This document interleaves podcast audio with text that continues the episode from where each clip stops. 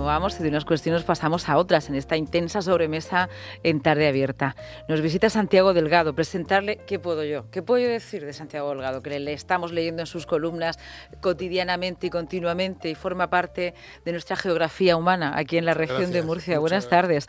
Catedrático de literatura, pertenece a la Real Academia Alfonso X y esta tarde, en unas horas, va a dar una conferencia concretamente titulada Lectura del doble díptico sobre el infante don Alfonso en su entrada el 1 de mayo de 1243. De Antonio Hernández Carpe. Ha llovido, ¿eh? Sí, sí, sí, sí, sí, sí. Y el díptico está oculto por necesidades sobrevenidas.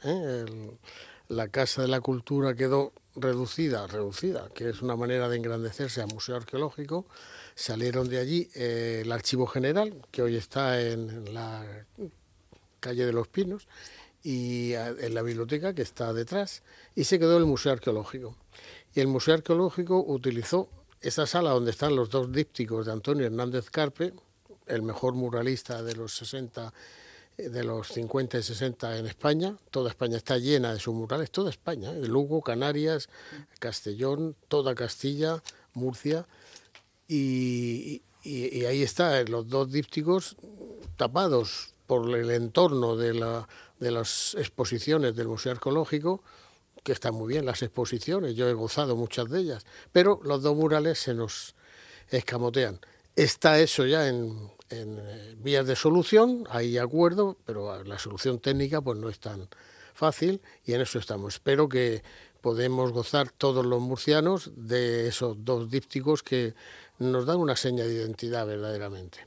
Nos dan una seña de identidad incluso como país, ¿no? Porque nos ha dicho que está en todas nuestras diferentes comunidades, ¿no? Y lo podemos encontrar y en cambio aquí, que es el sitio de vanamiento, de nacimiento, les tenemos un tanto no sé si la palabra invisibilizada es muy gruesa, pero... Sí, no, cabe, cabe. Mañana la eh, Fundación El Mural de Hernández Carpe, a la que pertenezco, en cuyo nombre voy a dar la conferencia, pues hace una visita, empezando por un mural que hay dentro de la delegación del gobierno, que se hizo en el también contemporáneo de este mural, en el 57 o 58. El edificio se inauguró en el 59 un mural precioso. Y vamos a hacer un recorrido hasta acabar en las vidrieras de la calle de Santa Catalina, el lateral de la iglesia, en el edificio del antiguo Banco Exterior de España, son unas vidrieras como góticas que hizo él, con, totalmente abstractas, y un montón. En el Colegio de Jesús y María, en muchos zaguanes de los edificios, en el Hospital Provincial, que están ahora guardadas, a punto de ver qué,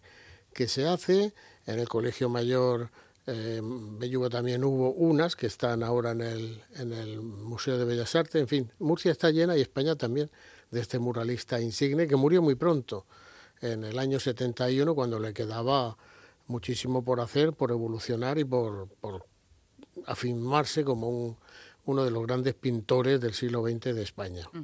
Esta obra que está, hemos quedado que está que me acepta el término invisibilizada. Invisible, ¿no? Invisibilizada es que está entre bueno, diferentes aguas. Invisibilizada, pero no irreversiblemente. Vale, eso es lo importante. sí. Eh, claro, yo le quiero preguntar a Santiago Delgado la causa, ¿no? Si estamos hablando de una figura insigne, si estamos hablando de patrimonio, de identidad, con, con la complejidad del término identidad, ¿no? Sí, yo identidad prefiero... artística. Identidad con minúscula. ¿eh? Afortunadamente en Murcia no tenemos una identidad con mayúsculas, que eso es un virus, absolutamente, pero nos gusta saber quiénes somos. Prefiero como cohesión y como patrimonio cultural, ¿no? que eso nos, coliga a todos, no nos hace diferentes, sino que nos, suma, ¿no? No nos quita de ser españoles y nos hace pues más murcianos. Es la entrada del infante Alfonso, todavía no, Alfonso X, porque no era rey, en Murcia el, en 1243, en la Murcia musulmana que se le entrega para que proteja a Murcia y su reino de todos los enemigos que le tenían rodeado. Entonces todavía es infante, tiene 19 años está encantado, Murcia lo, recibe como un don de la Virgen o de Dios que le ha dado para que él sea feliz. Y eso se refleja en ese, en ese mural fantástico, con ese estilo ingenuista, un tanto infantilista, pero muy serio de composición, de simbolismo y de, y de toma de posesión de todo el, el panel. Y con un estilo entre picasiano, de viñeta medieval, que fue su sello personal en los, en, los murales, ya digo, que están repartidos por toda España. Raro es el día en que no descubrimos uno, en tal pueblo de León, en tal ayuntamiento de Zamora, en, Cádiz y Huelva también trabajó mucho, siempre con murales. Mm, me voy a Murcia, nuestra tierra. Em, ¿Por qué la obra no está más visible? ¿Por qué en ese museo arqueológico está entre dos aguas? Bueno, hay una causa grande y una causa pequeña. La causa grande es que los murcianos devoramos a nuestros artistas. Los devoramos. Es una así que le ¿A todos por igual A todos por igual. Y si, y si no a todos por igual, los que en un momento dado no, luego sí. los devora. Parece que, que, que nadie es profeta en su tierra y aquí eso se da mucho. Vamos a ver si reivindicamos la obra de este muralista moderno que se adelantó un siglo casi a su tiempo, con ese hacer eh, cubista, pero al mismo tiempo con humor, con guiños, y que muy entendible, o sea, muy legible, y que es un artista moderno con un arte moderno. Mm. Y vamos a ver desde la fundación si logramos visibilizar a este a este artista que tiene, tuvo pintura de caballete y cuando ya volvió de Italia allí vio tanto a Picasso en una exposición en Milán como los grandes frescos de Manteña, Frangélico y todos los clásicos, y volvió con esa, ese elaborado estilo suyo propio que lo hace eh, reconocible al punto, ilegible. Em, eh, que los murcianos devoremos a nuestros artistas, ¿era la causa grande o la causa pequeña? Esa era la grande. Luego la, la, la mm, causa pequeña pues es quizá sus dos murales más representativos han quedado invisibilizados. El del Hospital Provincial Antiguo, que tenía en la entrada dos grandes murales rectangulares eh, muy altos, que fueron mm, sabiamente desgajados y llevados a un almacén, pero ahora es muy difícil de poner porque no hay un sitio adecuado en él y cuesta mucho una empresa y estudios tal. Hay dos, dos proyectos para que se vuelvan a poner en algún sitio del hospital. Ese, que era uno de los principales, y este que no ha sido quitado, pero ha sido tapado, porque la sala pasó a cumplir otras funciones. Entonces tienen eh, un pladur negro el grande y un cortinón negro el pequeño, y en medio de la sala pues se ponían mesas, esculturas, eh, todo lo que una exposición arqueológica requiere. Pero en fin, han mostrado en el, por parte del director del museo y la Dirección General de Cultura predisposición a encontrar una solución para que ambos fines de esa sala, que antes era salón de actos, por eso estaba el mural ahí presidiendo el, acto que fuese en el salón, haya una entente y se pueda ver. Entonces, eh, causa pequeña, que sus dos principales murales fueron anulados. Esa es la causa pequeña. ¿Seguimos los murcianos devorando a nuestros artistas? Yo creo que sí. ¿Las generaciones también? Yo creo que sí, sí, sí, sí, sí. Eh, sí, es que claro, lo siento, lo siento y, no sé verbalizarlo bien, ¿eh?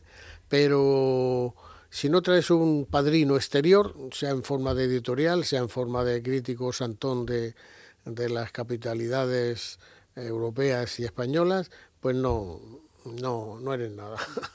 Para triunfar en nuestra, bueno, es que la palabra triunfo no me gusta nada, ¿no? Para ser reconocido, reconocido artísticamente en nuestra tierra, tenemos que tener un aval de fuera de nuestra tierra? Mm, en muchos casos sí, en muchos casos sí.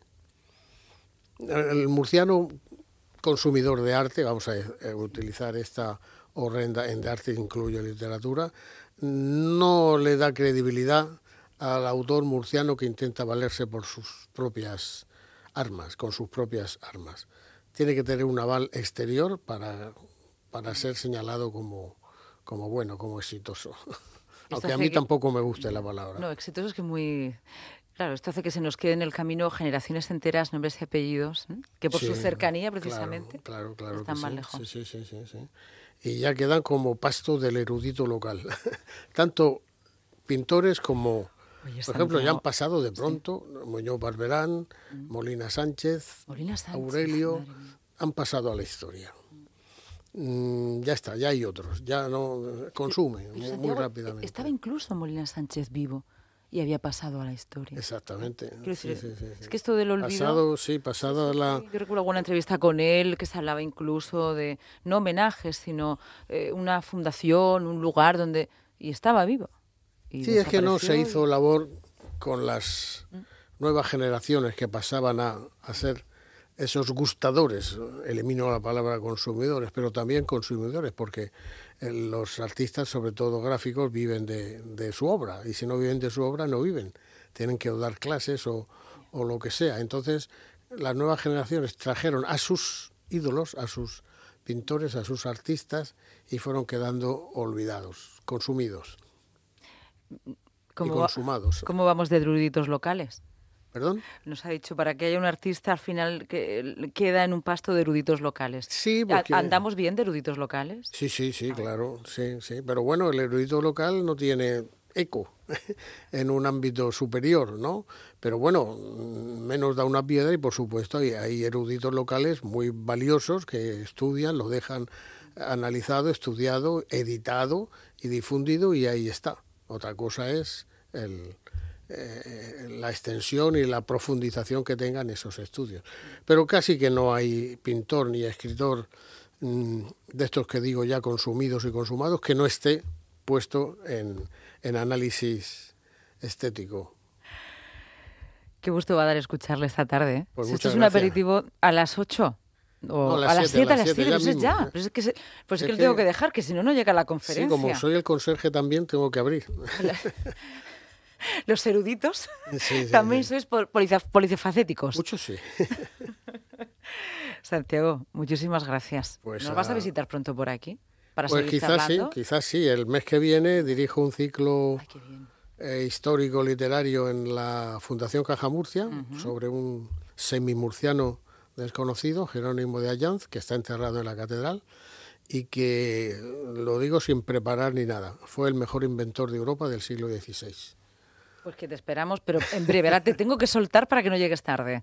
Eh, pero volvemos a hablar. Nos interesa muchísimo que lo cuentes aquí. Un placer estar siempre pues contigo, Santiago Delgado. Un placer haber estado aquí, que es un poquito ya mi casa, desde hace mucho. Sí, sí, pero vamos, que vamos a volver a verte. ¿eh? Muy bien. Gracias y suerte a las 7, ya lo saben, en la Academia Alfonso X.